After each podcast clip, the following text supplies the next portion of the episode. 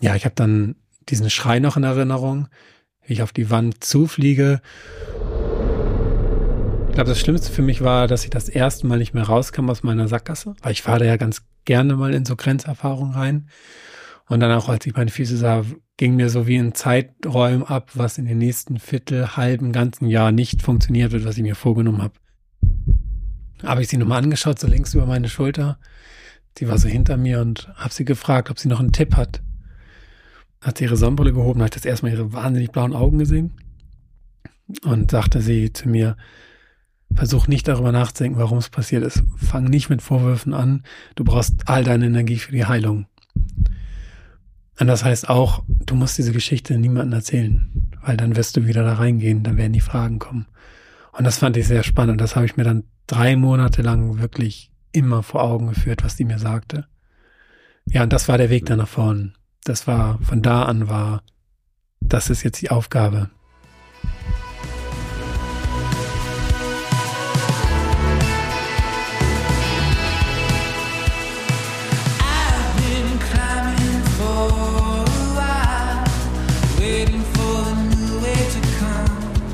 Herzlich willkommen bei Frei Raus, dem Podcast für mehr Freiheit und Abenteuer in unserem Leben. Ich bin Christoph Förster und gerade ganz begeistert, wenn ich hier so aus dem Fenster schaue. Davor tanzen nämlich dicke Schneeflocken. Ich sitze mitten in Hamburg in der Stadt und dass hier mal der Schnee liegen bleibt, das tut er gerade, das ist tatsächlich selten.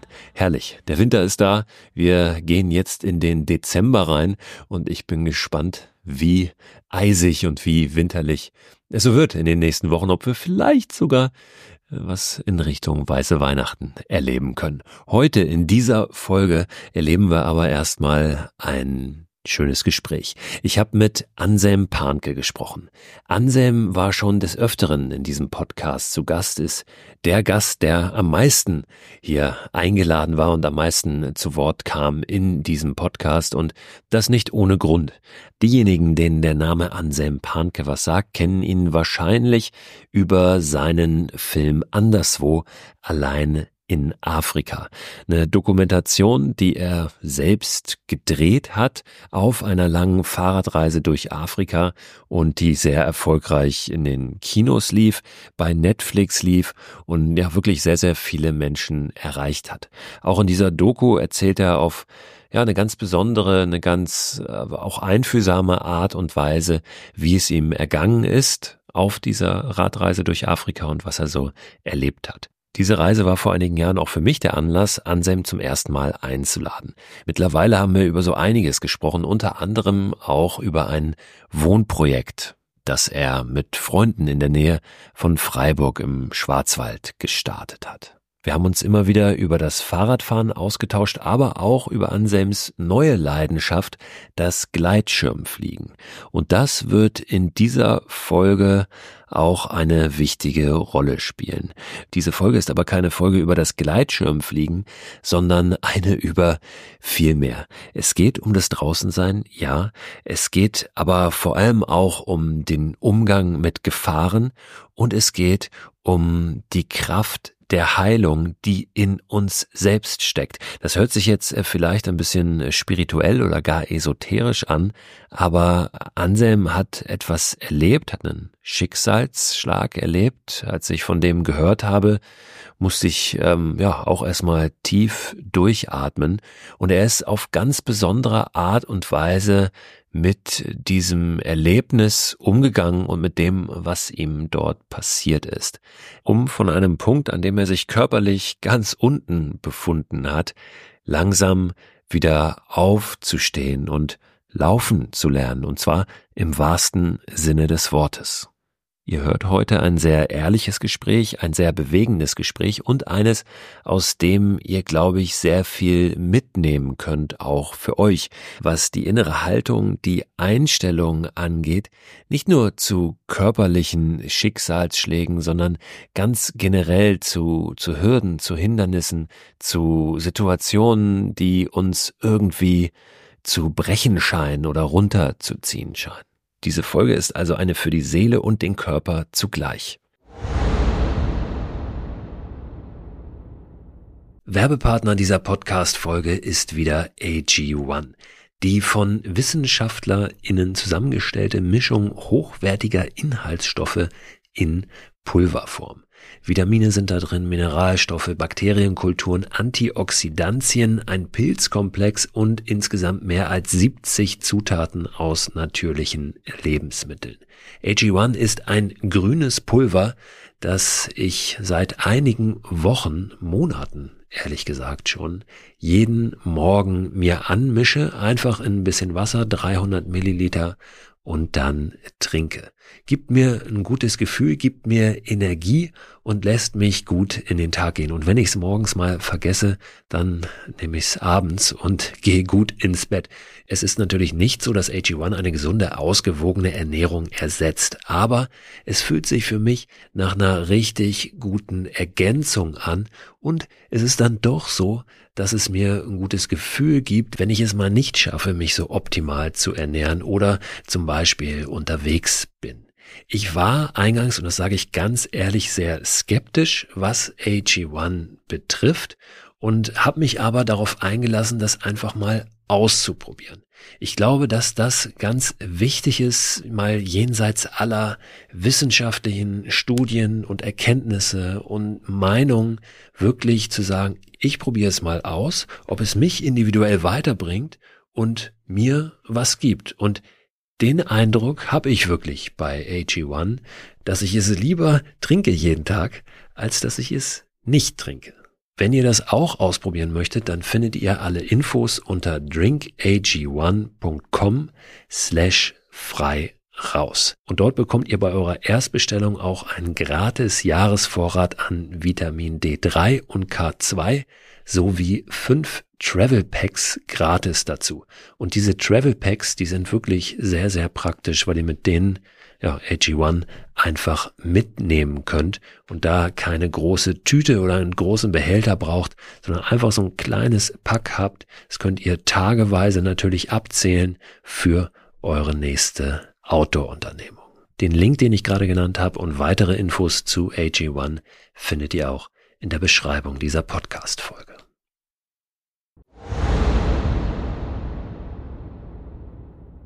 So, und jetzt gehen wir rüber zu Anselm, der übrigens gerade auf Vortragstour ist und deshalb auch in Hamburg vorbeikam. Und da haben wir uns natürlich getroffen und haben gesagt, jetzt machen wir das Mikro an, legen die Hand aufs Herz und sprechen mal so richtig frei raus.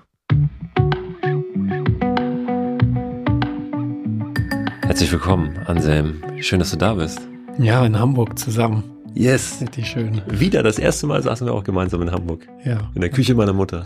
Jetzt hast du ein Studio. Das ist echt schön hier. Ja. Hast Oh, du das Studio mal beschrieben eigentlich? Das Studio beschrieben? Nee, ich glaube, ich habe das noch nie Wo beschrieben. wir sitzen? Ah, wie sieht das aus? Ja, es ist so ein kleines, Quadratischer Raum ungefähr, ne? Von der Grundfläche. mhm. Altbau? erstmal noch weiter rausgezoomt im Westen von Hamburg. Richtig. Ja.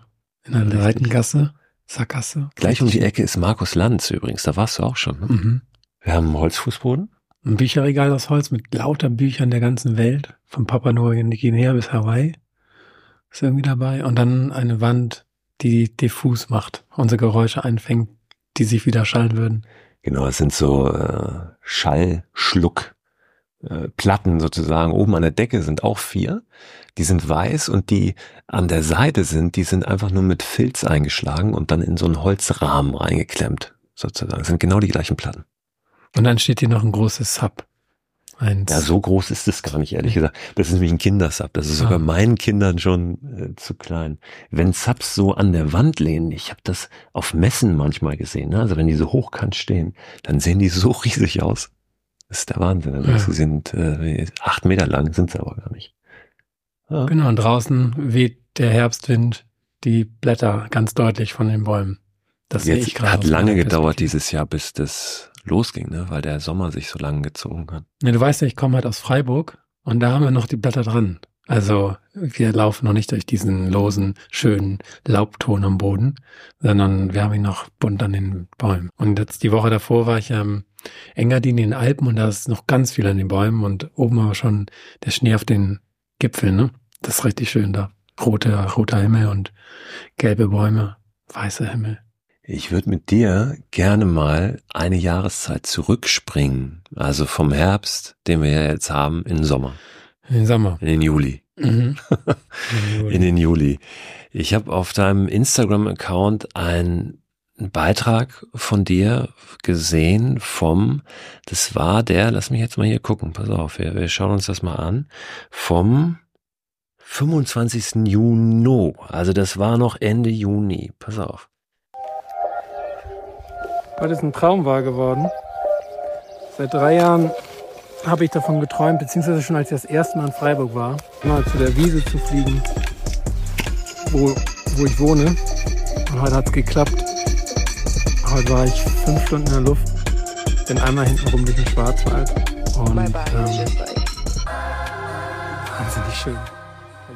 Da bin ich gelandet in meiner Haustür. Da bist du gelandet mit dem Gleitschirm vor deiner Haustür. Mhm. Ich erinnere mich, dass wir, nachdem wir gesprochen haben über deine Afrika-Reise und so weiter, auch gesprochen haben über diesen Traum, der es damals noch war, vom Fliegen, ja, vom Gleitschirmfliegen. Das war, glaube ich, auch einer der Gründe, warum du runtergegangen bist nach Freiburg. Ja. ja. 50 Prozent. Du wolltest fliegen. Mhm. Und das hast du gelernt. Ähm, in diesem Instagram-Post sprichst du davon, dass das für dich ein ganz besonderer Tag war, dieser 25. Juni, weil du da auf der Wiese gelandet bist, wo dir zum ersten Mal jemand, ein Vormieter in mhm. Freiburg, vom Gleitschirmfliegen erzählt hat, mhm. dir vorgeschwärmt hat davon und dich das total angefixt hat. Und deswegen war das für dich was Besonderes, da zu landen, dann selbst mit dem Gleitschirm. Ja, stimmt. So ist die lange Geschichte. Drei Jahre vorher war, war mein Vormieter auf dem Balkon da gestanden und hat gesagt, hier kann man übrigens landen, ähm, weil ich ein bisschen erzählt hatte, ich würde gerne Gleitschirmfliegen ausprobieren und dahin zu kommen von dem Platz, wo man im Schwarzwald startet, startet heißt drei Stunden in der Luft sein. Man muss einen riesen Bogen hinten rumfliegen.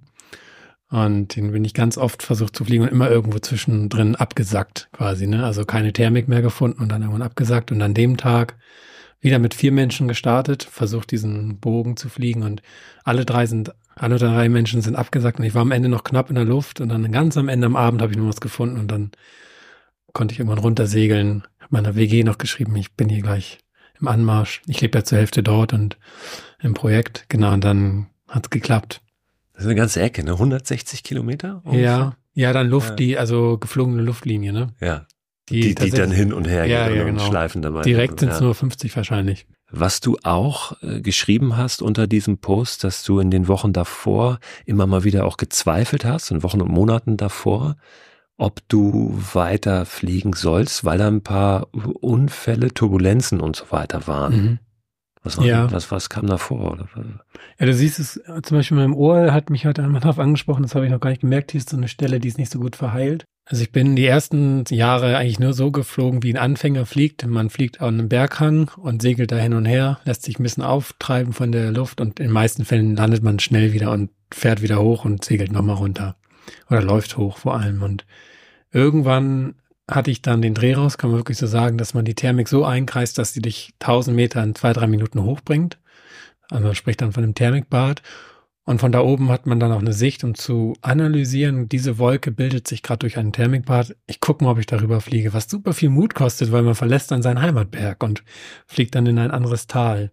Und von dem Moment an hat sich das Fliegen verändert, weil es dann sportlich wird. Es ist dann ambitioniert, es wird hektisch in der Luft. Ähm, ja, man kalkuliert ganz andere Faktoren mit rein. Und es ist dann nicht mehr so ein Rumspielen, sondern ja, das ist dann schon ja so eine, so eine Kilometerjagd ja auch fast. Und das habe ich dann angefangen, meinen Schirm dann gewechselt. Das heißt nicht mehr so ein Anfängerschirm, sondern eher so einen guten Schirm, der aber auch anfälliger ist dann für Turbulenzen, also dass er mal einklappt oder komplett klappt.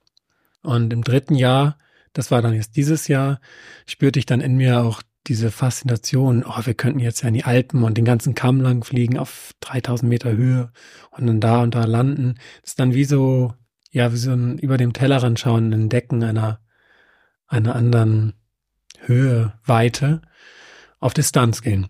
Ja. Und dann ist es halt passiert, dass ich auch auf anderen Bergen gelandet bin und auch auf anderen Bergen gestartet. Das heißt, beim Starten gedacht, oh, das passt, Wind passt, super, ich fahre los und dann, oder ich ziehe auf und dann kenne ich diesen Berg nicht. Und dieser Berg hat zum Beispiel Zücke, dass alle zwei Minuten mal einfach plötzlich der Wind von hinten kommt. Ich hatte niemand gefragt, mit niemand geredet, starte dann und merke, mein Schirm kommt nicht hoch. Und ich renne weiter in dieser, in diesem Modus halt, der kommt gleich hoch. Und irgendwann renne ich den ganzen Berg runter und dann kommt der Schirm hoch, aber dann renne ich halt schon in so einen Zaun rein, der dann unten diese Wiese abgrenzt, bleib daran hängen, mein Schirm schaukelt über mir und ich bin dann da, ja, so seitlich in eine Wand so reingestolpert, kann man sagen. Aber hat mich schon, hat mir schon wehgetan. Und diese Momente waren dann immer mehr, dass ich merkte, hey, da hat gerade nicht viel gefehlt und dann wäre ich diesen Hang runtergerutscht oder so.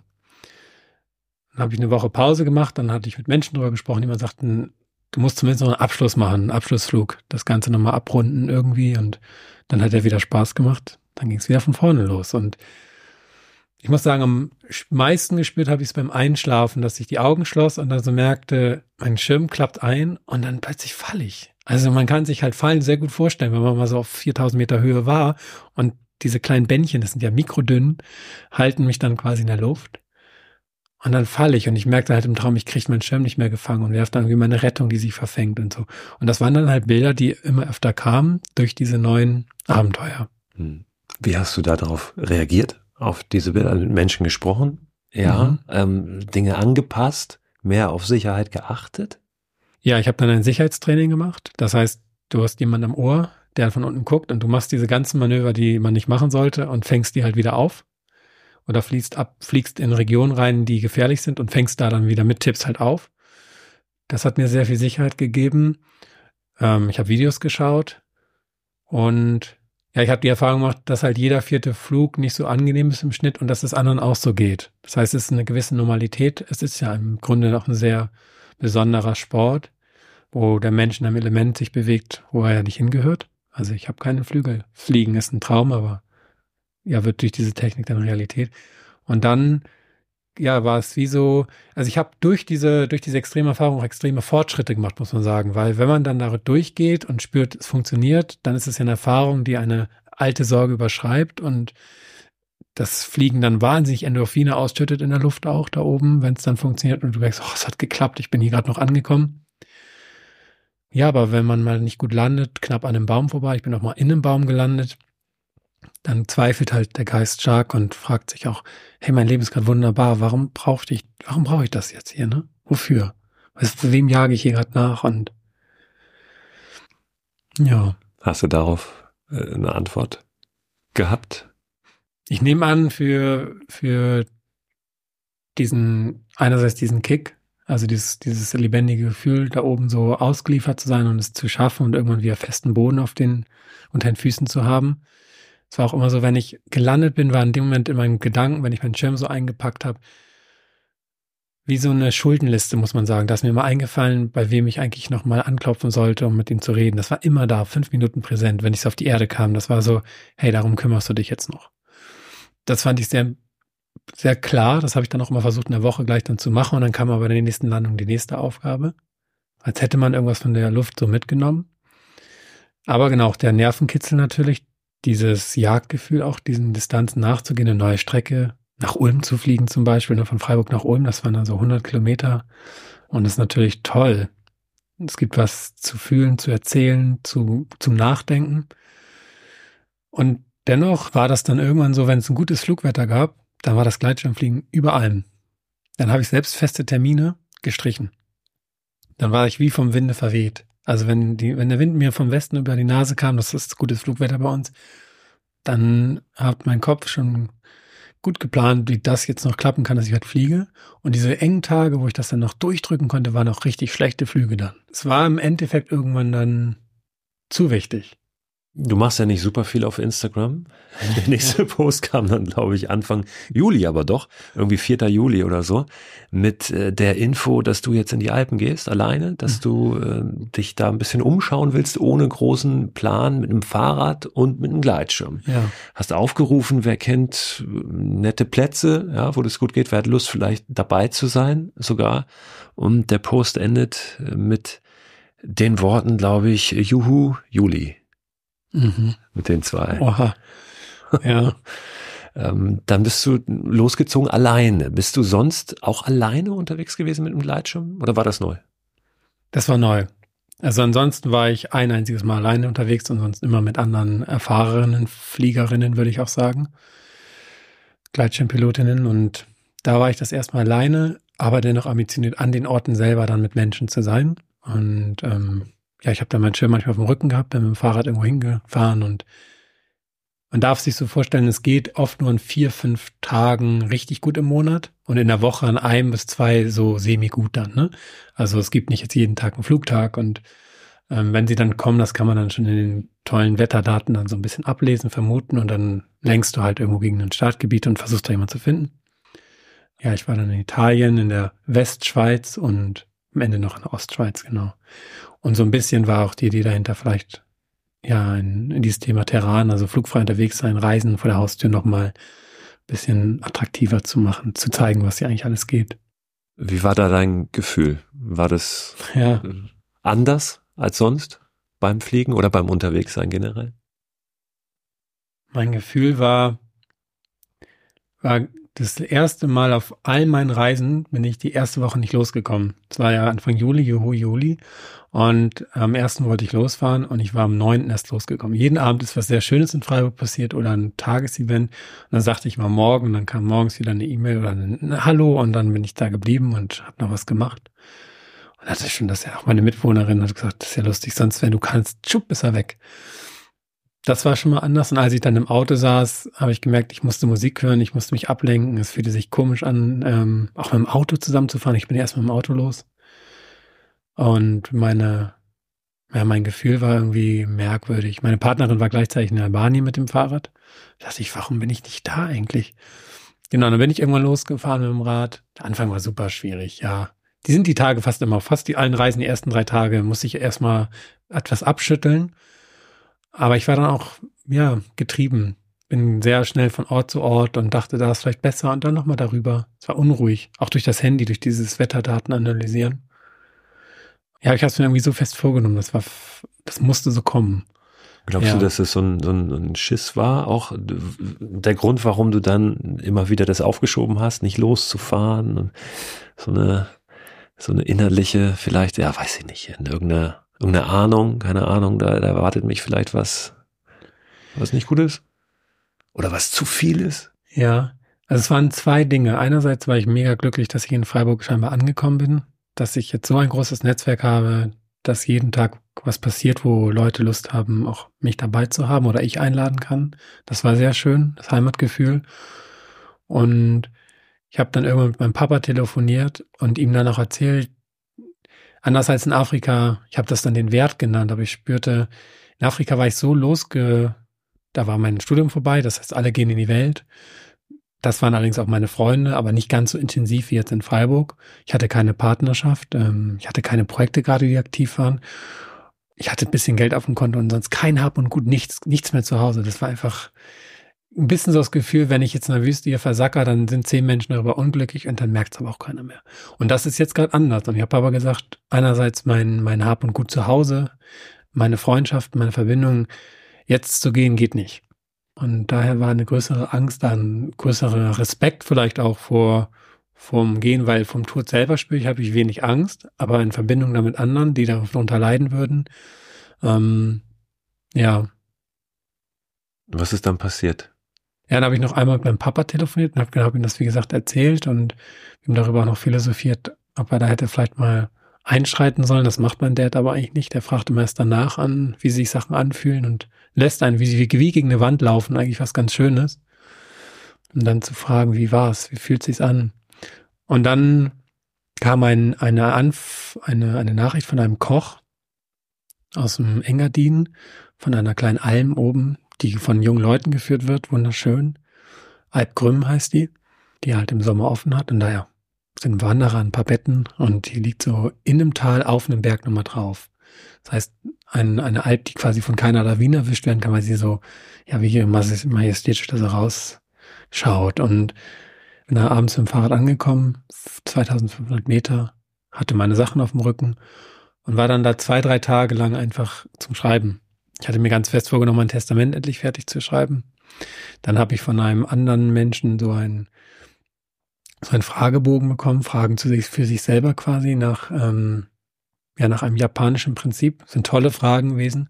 Und an dem Abend, wo ich dann fertig war, habe ich dann mal wieder mein Handy angemacht und gesehen, dass morgen ein ziemlich guter Flugtag wird oder das Wetter gut aussieht.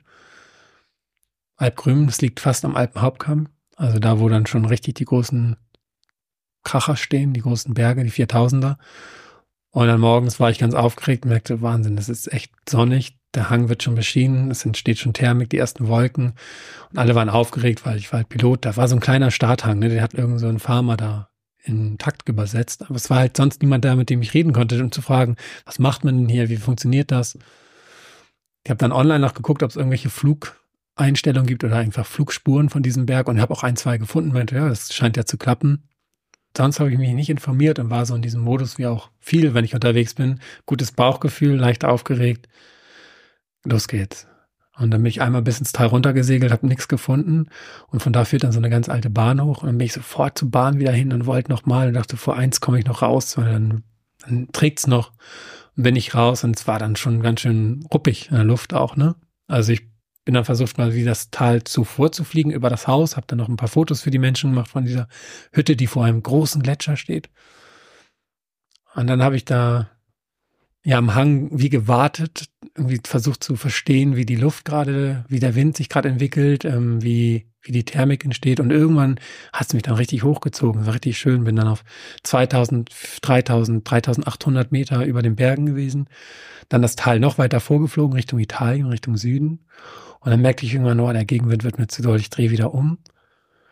Dann waren anderthalb Stunden ungefähr vergangen. Und es gibt so einen Satz, den man in der Flugschule wahrscheinlich hört.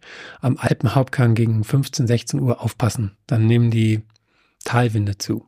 Also Talwindsysteme in diesen engen Tälern, gerade in den Alpen, die ja sehr eng sind, die füttern quasi die Berge mit Luft, die ihre heiße Luft, weil sie ja angeschrien werden und dann zieht die Luft ja hoch, die saugt das quasi wie nach. Und dann mhm. zieht diese, dieser Wind dann durch die Täler. Deswegen hat man manchmal am Nachmittag in den Alpen auch so einen dollen Wind, obwohl oberregional eigentlich gar nichts los ist. Die Sonne ballert einfach auf die Hänge und die zieht das dann an und an und die kalte Luft kann nur ganz unten durchs Tal wieder reinkommen. Quasi aus mhm. Italien, ja. aus Deutschland kommt ja. die dann reingesaugt. Und ich wollte dann noch einmal übersetzen auf die andere Seite, von der ich ja kam, zu der Alp, um da dann landen zu können. Einerseits, weil es dann kurzer Weg nach Hause ist und natürlich auch schön bei diesem netten Koch nochmal zu landen und der hat sich wahrscheinlich auch gefreut. Und von diesem Plan war ich so fixiert, dass ich dann, als ich ähm, versucht habe, rüber zu fliegen und merkte, ah, die Höhe war nicht gut genug, ich gehe nochmal zurück und setze nochmal höher. Also ich setze mich nochmal höher, aber ich gehe nochmal richtig an die Grenze ähm, der Thermik und fliege dann rüber. Und bei einer Talquerung verliert man mit dem Gleitschirm so ungefähr bei 5, 6 Kilometer 1000 Höhenmeter. Also ich bin einmal hin, mhm. merke, das klappt nicht, dann wieder zurück. An den gleichen Grad, wo ich vorher oben war, aber jetzt viel tiefer im Tal. Und dort wurde ich dann, ja, während ich noch so überlegte, wie ich das jetzt mache und nicht konzentriert war, zwei Stunden jetzt schon im Segel, so leicht müde geworden, ähm, von, von diesem Talwindsystem quasi erfasst. Man spricht auch vom Venturi-Effekt, Talwind zusammen mit, ähm, mit Thermik, die dann aufzieht. Und mein Schirm hat dann wie so einen Strömungsabriss bekommen. Also so viel Gegenwind ähm, hat mein Segel erfasst, dass er ja wie dann, wenn man leicht nur anbremst, einfach wegnickt nicht mhm. einklappt, sondern einfach wegnickt. Der trägt da nicht mehr. Und dann hat mein Schirm mich einmal so unter durchtauchen lassen. Ich habe also eine Spirale gemacht, nah am Hang dann schon, weil nah am Hang war halt auch die Thermik, da geht's hoch. Und dann dachte ich, wow, was war das denn? Das habe ich noch nie erlebt. Ich kenne es, dass er einklappt, ich gucke hoch und fange ihn halt irgendwie wieder auf. Aber dass mein Schirm ganz ist und ich eine 180-Grad-Kurve mache und dann nochmal durchhänge, dann stand ich wieder gegen den Wind und war mir war klar, jetzt weg hier, ne? Und wollte einfach links ins Tal reinfliegen, wo noch mehr Platz war. Mein Herz hat gepocht und dann ist genau das gleiche passiert, wieder links so hängen geblieben, wie man, als ob man irgendwo so hängen bleibt oben. Und dann stand plötzlich vor mir dieses Geröllfeld, noch 80, 90 Meter entfernt, so leicht in einer konkaven Form. Das heißt, ich konnte weder nach links und rechts noch eine Kurve machen. Das war alles da. Die Wand war da. Ja, ich habe dann diesen Schrei noch in Erinnerung, wie ich auf die Wand zufliege und mit welchem Tempo? Ungefähr? Ja, sehr Kann, schnell leider. Ja. Also ich hatte im Gegenwind, das haben wir jetzt analysiert an dem Track, hatte ich so 8, 9 kmh nur noch nach vorwärts, vorwärts und im, in dem Moment, wo ich da eine Kurve mache, also auch eindrehe, teilweise bis zu 60, 70 kmh. Und die beiden Punkte zwischen Aufschlag und dem Punkt davor waren 62. Also mit 62 kmh ist jetzt Dollar Rückenwind. Man fliegt im Schnitt sonst so 35 kmh. Bin ich dann gegen diese Felswand. Ich habe noch leicht angebremst, aber vor allem man hat ja so ange, ausgestreckte Füße im Liegegurtzeug. ähm, habe ich meine Füße zum Glück ganz vorher, meine Knie noch so leicht angehoben, damit sie wie so eine Feder reagieren und nicht die Knie noch zerstört werden. Und dennoch ist natürlich das Gewicht dann voll auf die Füße, bin leicht nach links abge, abgebrochen, kann man so sagen. Ähm, also mein Becken ist noch links so gelandet und ähm, ja, bei der Geschwindigkeit auf den Boden zu prallen, nach unten, also im Spiralflug, das ist tödlich. Jetzt gegen eine leicht schräge Wand, ja, versetzt sich die Energie quasi in mehrere Punkte, ne? Aufprall, zweiter Aufprall und dann nochmal so eine Restenergie, die dann im Liegen quasi sich ablädt. So erkläre ich mir das physikalisch.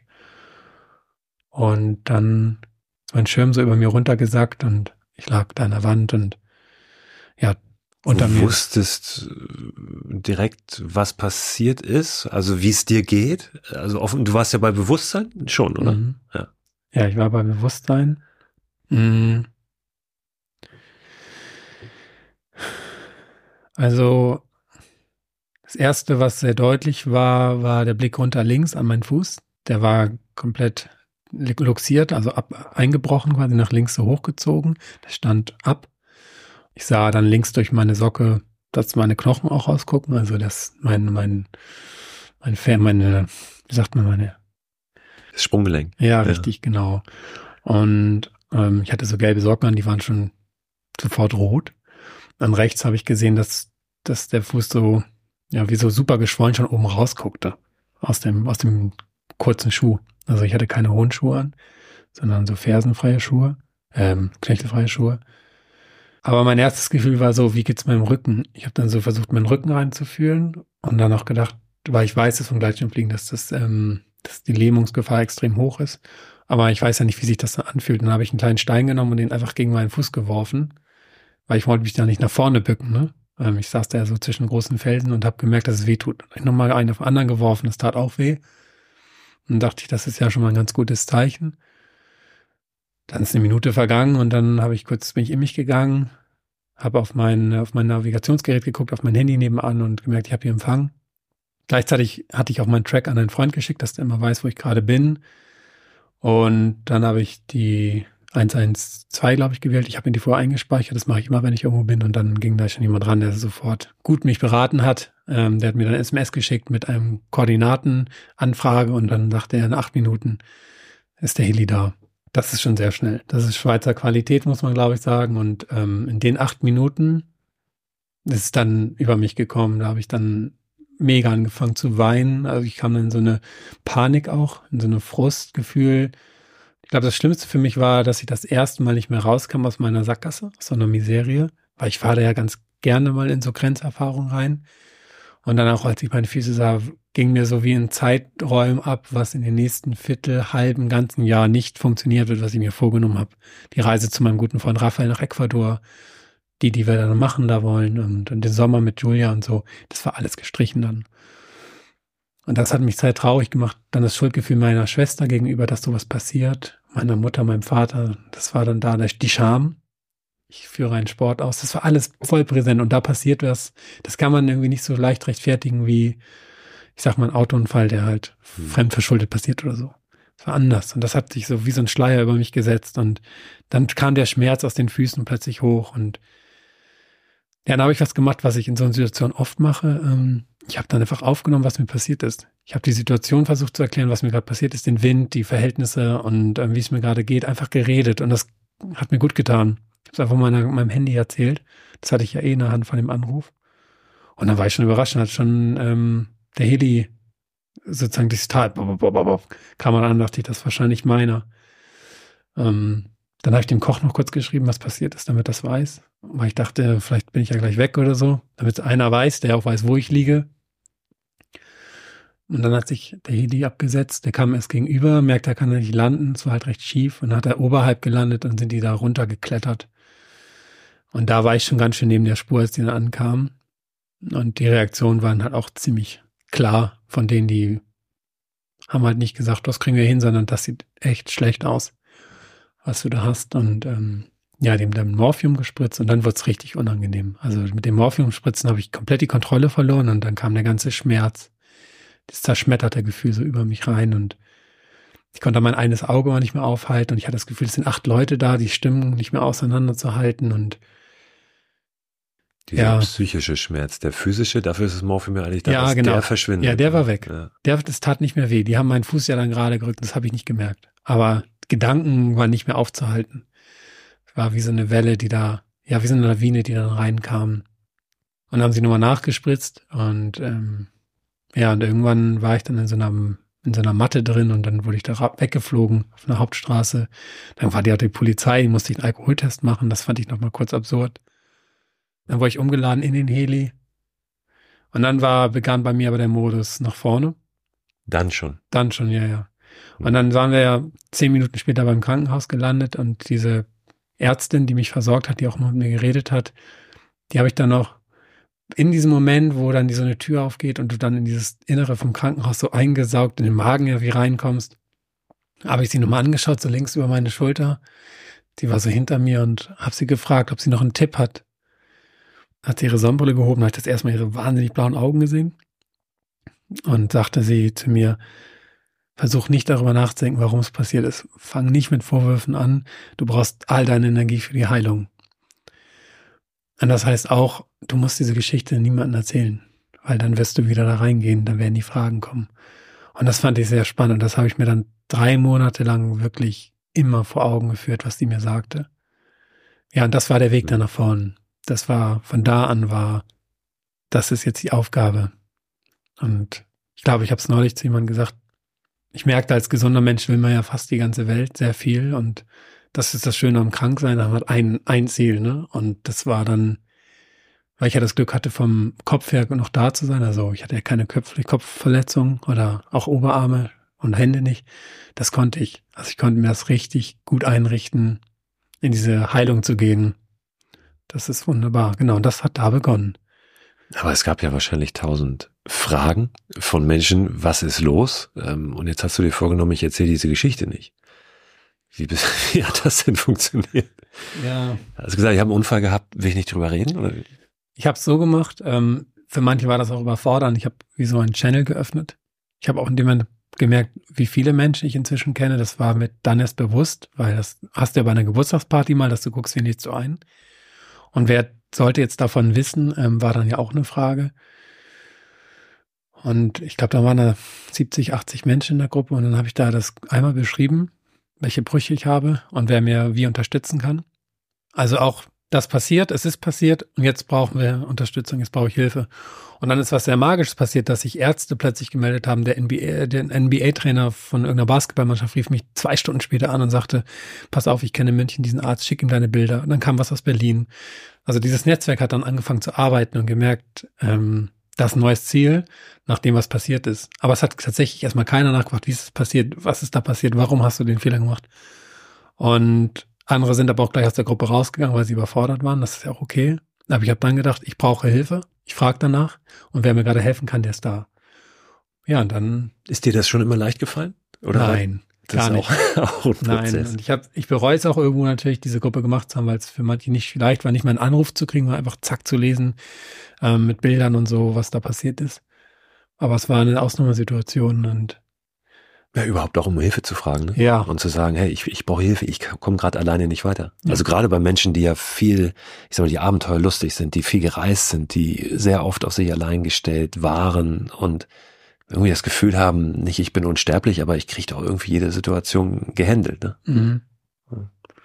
Und dann war die ersten drei Tage noch dieses Schamgefühl, vier, vier Tage dabei, dann habe ich meine Schwester angerufen. Und ähm, sie war eh fast die erste Person, die ich, die ich angerufen habe und habe ihr von diesem Gefühl erzählt.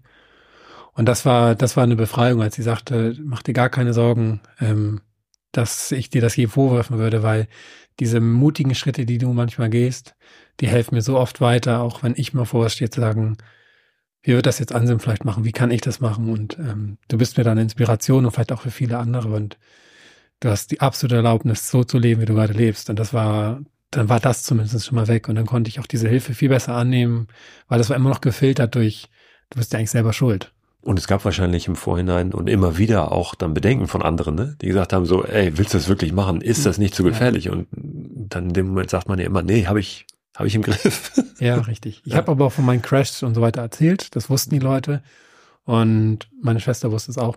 Genau, aber ja, das ist ein Gefühl, was da mitschwingt und natürlich, ähm, ich weiß darum, dass Leute, die einem sagen, das funktioniert nicht, die würden es ja auch nicht machen. Deswegen kriegst du auch diese Meinung, auch wenn man jetzt von einer anderen Reise spricht mit dem Fahrrad oder so, dann bekommst du halt die Projektion, der bist du dann ausgeliefert und die kannte ich jetzt über die Jahre schon ganz gut, aber ich lasse sie nicht einfach hinten runterwatzeln, sondern ich nehme die dann gerne auch, ich nehme die mit und mache mir die bewusst, ich schreibe sie mir auf und führe sie mir vor Augen.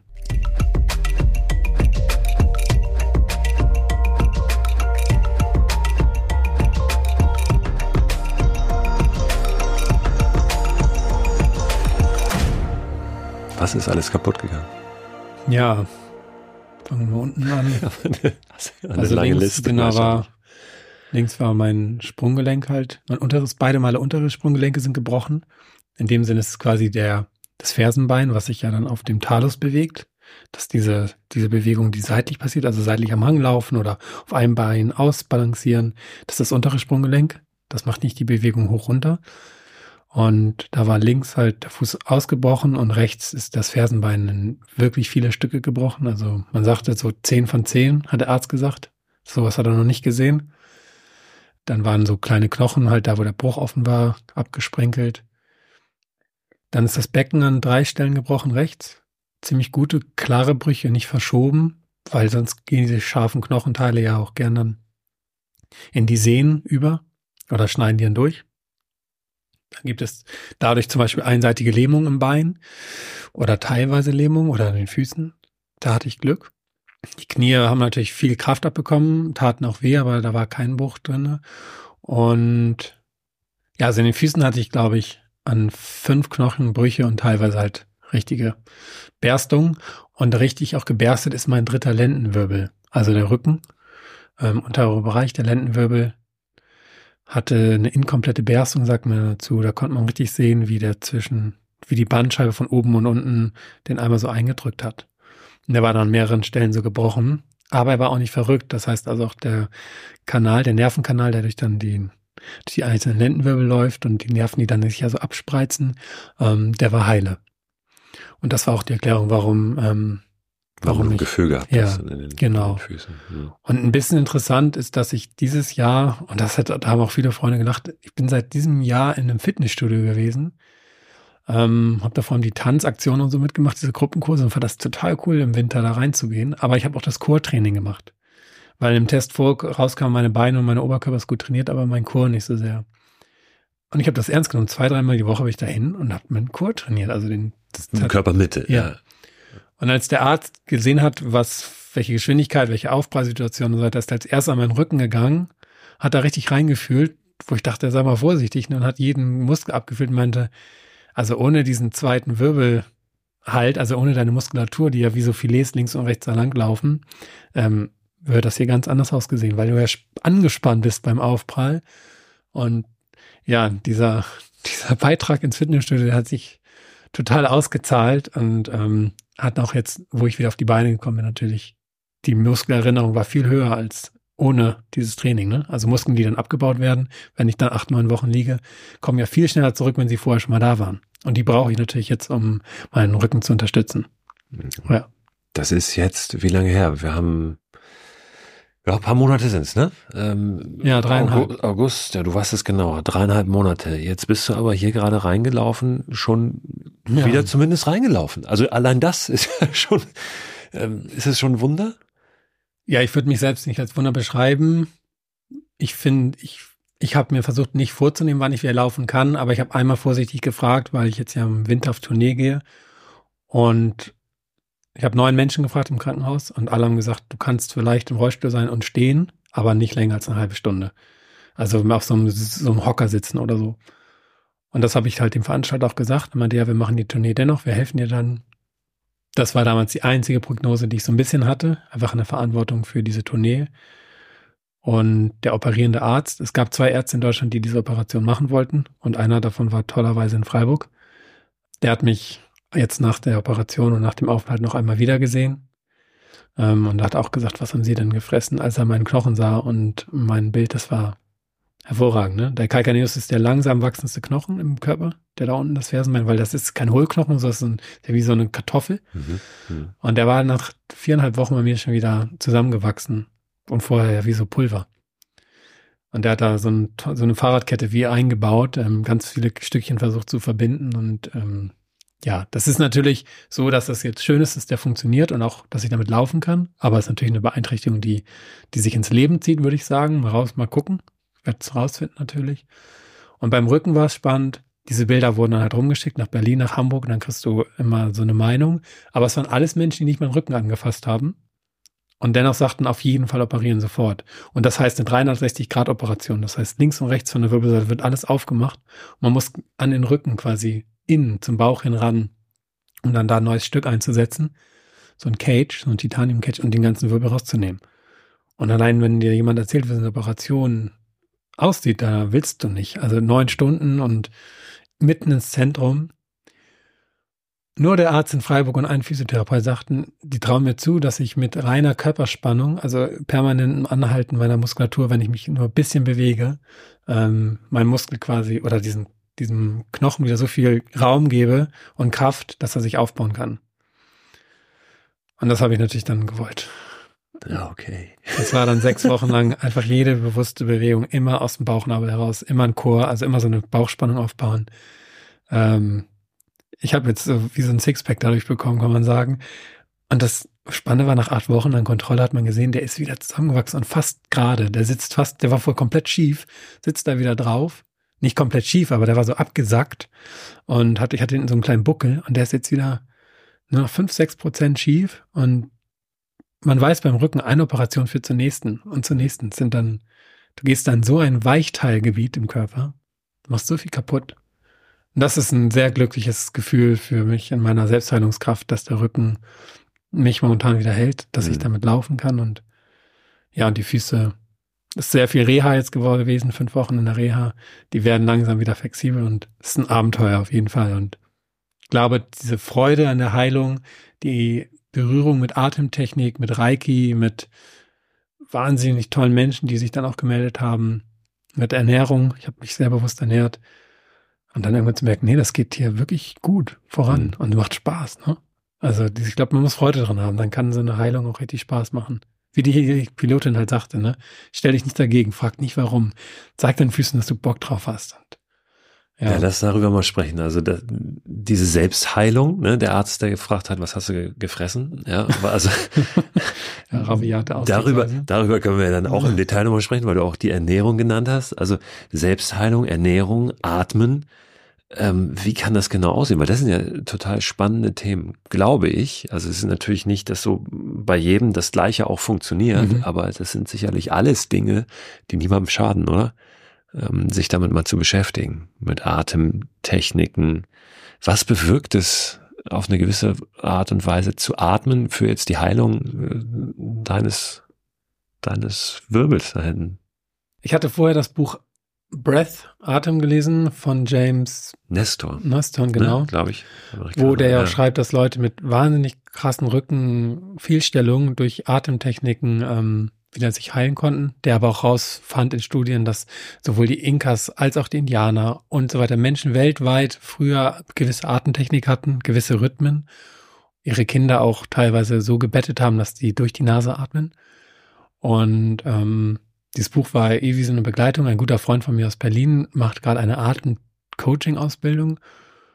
Und erst dachte ich, ja, ja, wieder hier was, ne? Ähm, aber weil ich ja Eisbaden auch mache und eh schon merke, wie das Atmen mein, meine Gesundheit auch beflügelt, war das dann so wie gleich an meiner Seite. Und ich habe dann am zweiten Tag schon meine Schmerztabletten abgesetzt und bin einfach immer, wenn ich Schmerzen bekommen habe, und die waren natürlich doll, in diese, in diese Region reingegangen, habe da wie so hingeatmet und dachte, wenn da gerade Schmerz ist, dann brauchst du da wohl Energie.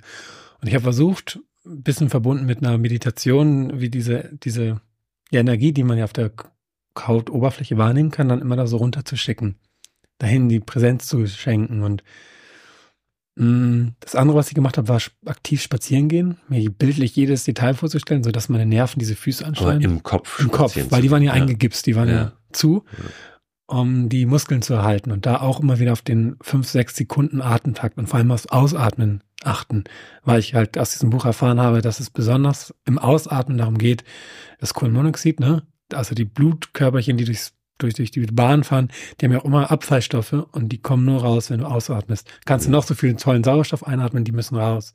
Und ich habe mir das einfach so vorgestellt wie eine Autobahn, die da gerade versorgt. Und das einfach zu unterstützen, indem ich immer auch den Abfall rauslasse. Genau, das war, das war das, die Situation mit Atem. Dann hatte ich in der Schweiz gleich eine Coachin bekommen, nach einem Tag, die mit mir einmal über das, den Abschluss gesprochen hat, die aber auch mit mir angefangen, genau das Gleiche zu machen. Sie sagte, ich glaube, ihm wird der Atem helfen. Dann haben wir das einfach geübt, geübt, geübt, geübt. Und ich hatte ja Zeit im Bett, ne? Ich hatte Zeit, nachts, tagsüber, wenn es weh tat, zu atmen. Ähm, dann hatte ich eine Meditationstrainerin kontaktiert in Basel, mit der habe ich dann online jeden Morgen gemacht um sieben. Haben uns getroffen, haben geatmet, geatmet, geatmet, geatmet. Ein, aus. Das war sehr schön. Ja, Atem. Ernährung. Ernährung. Ernährung. Wie sah die aus? Ja, mir hat ein anderer Flugtrainer geschrieben, er hatte mal einen heftigen Bruch und hat dann so Supplements genommen. Und dann meinte ich, ah nee, sowas finde ich nicht so gut. Die Sachen, aber die da drinnen sind für den Knochenaufbau, die müssen ja auch in Nahrungsmitteln sein. Und da habe ich geguckt, ich hatte ja tolle Schnitte auch, was Wundheilung braucht und was der Knochenaufbau quasi verzehrt. Da waren dann so Sachen wie Zink und Blei, äh, warte mal, Zink und Kupfer. Zum Beispiel ganz viel in Chili. Ich habe alles mit Chili gewürzt dann. Jeden Tag. Selbst wenn ich mal Frühstück kann ich Im Chili. Krankenhaus? Oder warst Ja. du noch im Krankenhaus zu der Zeit? Weil Krankenhaus. Krankenhausessen ist ja oft was, was dem sehr entgegensteht, dem Ja. Gesundwerden. Ich habe im Krankenhaus, glaube ich, zwei, dreimal, viermal gegessen. Der Rest war dann, ähm, mein Frühstück war wie links neben meinem Bett. Ich hatte drei Kisten, dafür wurde ich manchmal ausgelacht. Da hing eine große Fotowand mit so Motivationssprüchen von meinen Freunden, dann mein Essen. Es war wie so mein Wohnzimmer. Es sah ein bisschen peinlich aus. Also ich habe mich da richtig ausgebreitet. Das habe ich morgens gefrühstückt. Dann kam Physio und so weiter, dann Verbandswechsel. Genau, da war mein Frühstück. Ich habe in drei Tagen 500 Gramm Mandelmus gegessen, weil da war ganz viel von dem drin, was ich brauchte, auch Proteine zum Beispiel. Und Mittagessen war von Freunden immer gekocht worden, gebracht. Und abends ähm, habe ich nicht viel gegessen. Da habe ich dann geguckt, dass ich dann nur noch ein bisschen Proteine zu mir nehme und ähm, ja, irgend noch gedünstetes Gemüse oder weiter Brokkoli, grüne Sachen, also Spinat und so. Und dann halt leer in die Nacht zu kommen, ähm, morgens wieder dazustehen und dann wieder deftig zu frühstücken, ähm, die ganzen Bauteile anzunehmen. Nee, das mit dem Krankenhausessen, das ist natürlich ein, ich würde mich da gar nicht drüber beschweren, weil das ist ja eine Entscheidung, die treffen andere. Die können für neun Euro nur kochen für einen, habe ich rausgefunden. Also mir hat der Koch am ganzen Tag nicht zur Verfügung, die Köchin. Aber das war dann die Mahlzeit und ich musste sagen, das war auch eine Erfahrung, die ich machte. Die anstrengendste Situation im Krankenhaus war für mich die Kommunikation. Nehmen wir als Beispiel den Rücken. Ich war also dann versetzt worden von, von der Schweiz nach, nach Deutschland zu diesem, äh, zu diesem Arzt. Und da war aber noch der Rücken im Spiel. Das war ja ein anderer Arzt, der das machen würde. Und an einem Montag kam die Visite, die kommt ja morgens um 7.30 Uhr, wenn du gerade deine Augen nach dem Atmen aufgemacht hast oder um 8 und sagt, ja, und am Freitag ist ja dann ihr, äh, ihr Rückentermin für die Rücken-OP. Das ist der allererste Satz, den ich gehört habe zu meinem Rücken in diesem neuen Krankenhaus.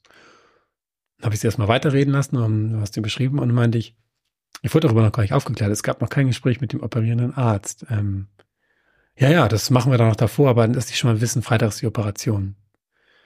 Und dann irgendwann gefragt, sagen Sie mal, die Operation, ist das ein Rat oder ist das etwas, was jetzt schon feststeht? Nee, das würden wir Ihnen natürlich so empfehlen. Mhm. Weil das klang aber so gerade nicht. Und dann habe ich nochmal bei den Schweizer angerufen, die haben dann so einen Witz gemacht und sagten, ja, in der Schweiz geht's um den Arzt, bei uns geht's um den Patient. Ob das so stimmt oder nicht, aber in der Schweiz war es oft so, die waren sehr beraten, die haben so einen, so einen Chart manchmal reingebracht und haben mir so drei Optionen aufgezeigt, dann noch ein Skelett dazu gezeigt, was das Ganze ist. Und dann warst du Kleinmediziner in diesem Gespräch sozusagen. Und dann hatte ich die Erfahrung dort gemacht. Das war so, das wäre theoretisch vom Buch her auch die beste Entscheidung zu operieren. Deswegen war das, das wird gemacht. Da findet der Termin statt. Sie werden auch aufgeklärt und stellen sich schon mal drauf ein. Und in dem Moment, wo er sagt, ja, es ist unser Rat, das können Sie entscheiden, dachte ich, oh, das hört sich ja nochmal anders an. Ich kann es entscheiden, alles klar, ich mache mich mal schlau. Und das war immer wieder, dass ich genau aufpassen musste, was, was wird hier gesagt, was wird mir empfohlen und wo kann ich dann noch mitreden. Also die Selbst, wie sagt man, diese Selbstwirksamkeit in diesen Gesprächen. Und weil ich jetzt einen Monat da lag, haben die auch gemerkt, ich bin ziemlich, also ich bin da ziemlich eigenwillig ähm, und haben da auch drüber gesprochen. Nervt, nervt ein bisschen. der Ja, nervt so ein bisschen und haben dann aber auch gesagt, als es dann funktioniert hatte, dass es nicht mehr anders geht.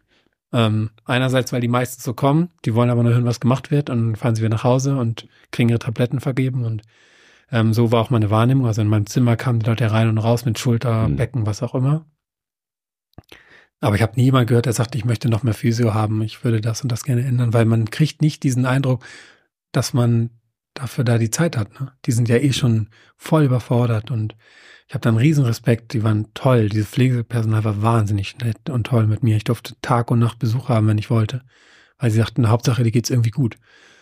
Aber diese Kommunikation über Operationen, ich hätte da voll Lust zu coachen. Also ich hätte da voll Lust, Menschen in dieser Situation, in dieser Krise zu unterstützen und genau hinzuhören, was ist hier gut und was ist falsch. Weil manchmal geht es so schnell und dann fährst du halt Wochen später erst, das hätte man auch anders machen können und bereust es dann und hast da hinten so einen Cage dann im Rücken. Ne? Hm. Der wäre geblieben, ne? Der bleibt der, der wäre quasi das der Ersatz für den ja. Wirbel gewesen. Ja, ja, ja. ja. Das ist, der wäre geblieben und dann kommt Arthrose dazu und dann hast du mit 40, ich weiß es nicht, auf jeden Fall den nächsten Eingriff. Ja.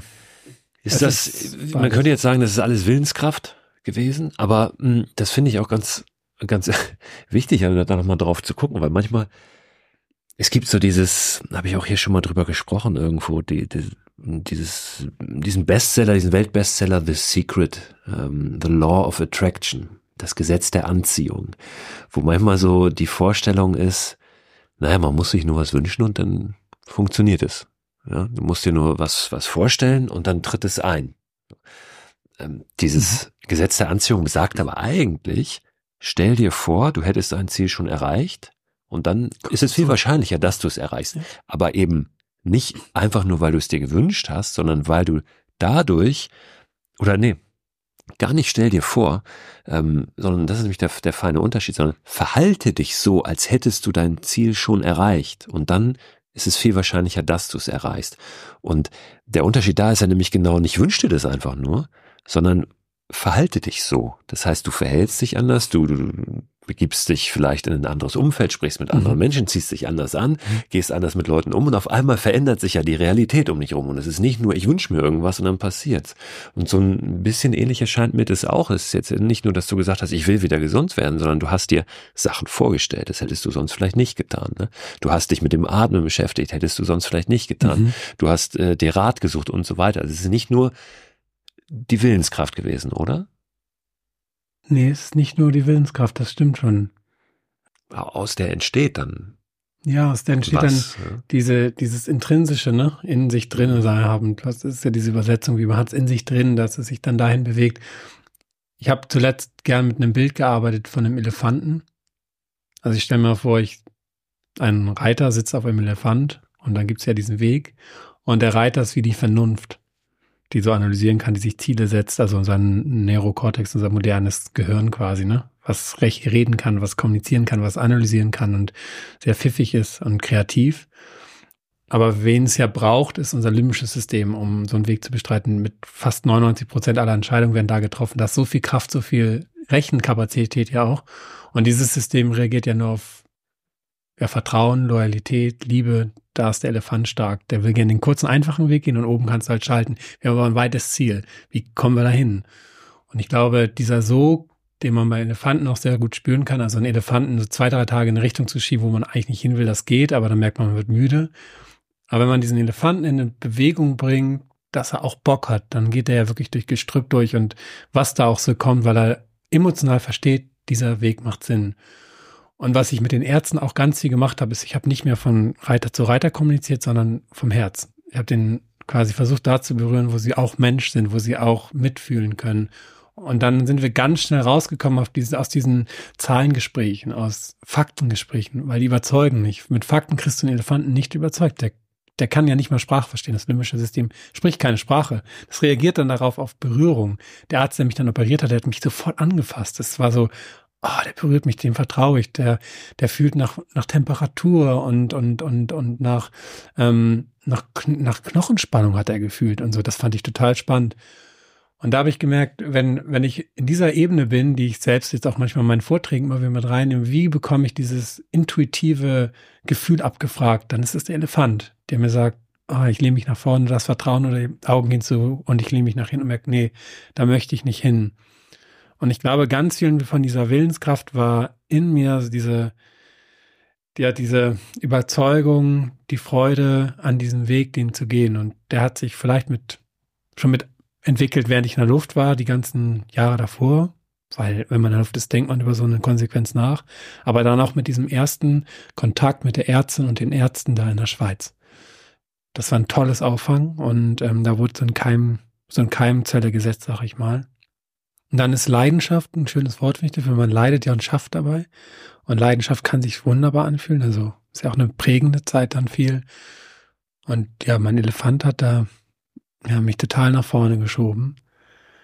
Und an den drei, vier Tagen, wo es mir auch nicht gut ging, ich hatte nach der zweiten oder dritten Operation am Fuß dann auch echt einen schweren Tag, deutlich Kummer gespürt. Hm, da merkte ich auch, wie schwer krank sein sein kann. Auch in der Reha hatte ich so einen Tag, wo es mir nicht gut ging. Und da habe ich als allererstes wieder angefangen, mich selbst zu berühren, wieder Vertrauen zu meinem Elefanten aufzubauen, um dann am nächsten Morgen wieder ja, in die Richtung mit den Mango-Wäldern habe ich mir immer gedacht zu gehen, da wo es fruchtig ja. und gelb und lecker und zuckrig und süß ist, genau. Ja, und ich habe mir auch nicht, also die fragen ja auch oft, was ist ihr Therapieziel? Ich hatte mir nicht gesagt, ich will einen Handstand rückwärts machen, sondern mein Therapieziel war immer Füße auf dem Boden und fühlen. Und das ist ein sehr realistisches Ziel und kein überforderndes. Und ich glaube, damit war ich ausnahmsweise mal auch nett zu mir, dass ich jetzt nicht so hochstapel, sondern realistisch. Und dann ist es auch sehr leicht, dieses Ziel zu erreichen, was ist sehr leicht, aber die Erfolge kommen dann schneller. Und dann kann man ja weiter gucken und so. Das war war eine Spanne auch von glücklichen Begegnungen, glaube ich, mit Menschen, die mir dann geholfen haben. Weil alleine, das hätte ich nie geschafft. Nie, nie, nie. Ja, aber äh, das ist ja auch nicht einfach so passiert, oder? Also die, klar, ja. du hast ein paar, den, nun diese Ärztin, ob das nun Fügung, Schicksal oder Zufall ist, kann man ja, ist dann vielleicht auch ein bisschen eine Glaubensfrage. Aber ähm, die Menschen, die den Rat gegeben haben und so weiter, die, die hast, das gefragt, hast du ja, ne? du hast du gefragt, mhm. ne? Oder du hast ja im Prinzip da dann was rausgegeben und dann ist was zurückgekommen. Und das ist hm, oft was, finde ich, was so ein bisschen hm, vergessen wird, wenn, wenn so durchschwingt, ah, man muss nur wollen, ja, da ist nur diese, diese Willenskraft, aber hm, oft passieren die Dinge dann, glaube ich, wenn sich dieses Wollen eben in ein, in ein Verhalten umsetzt oder in, ja, in eine Resonanz, in eine Kommunikation, mhm. in ein, dass man, dass was aussendet. Und das darf man, glaube ich, immer nicht vergessen. Ähm, dass es nicht nur ist, ich will das und dann passiert es oder es passiert nicht. Ja, mein Papa, der auch zwei Wochen dann da war in, den, in der Zeit im Krankenhaus und auch sehr viel für mich gekocht hat und einfach an meinem, an meiner Seite war, mit dem ich dann auch die ersten, erste Mal raus bin und er mich so aus dem Rollstuhl getragen hat. Der hat auch irgendwann gemerkt, als ich da lag und manche Ärztinnen oder Pflegerinnen zu mir kamen, der dann geschmunzelt meinte, das ist ja wieder typisch, du hast hier gleich mit jedem wieder so eine Connection, sagt er mal dazu. Und ich glaube, das ist auch dieser eigene Einfluss auf mein Umfeld. Ich kann es mir hier wohlig machen, indem ich etwas aussende, dass Menschen auch gerne an mein Bett vielleicht kommen. Und dadurch entsteht eine große, große positive Grundenergie einfach an diesem Raum mit diesen ganzen Fotos, mit dem Essen.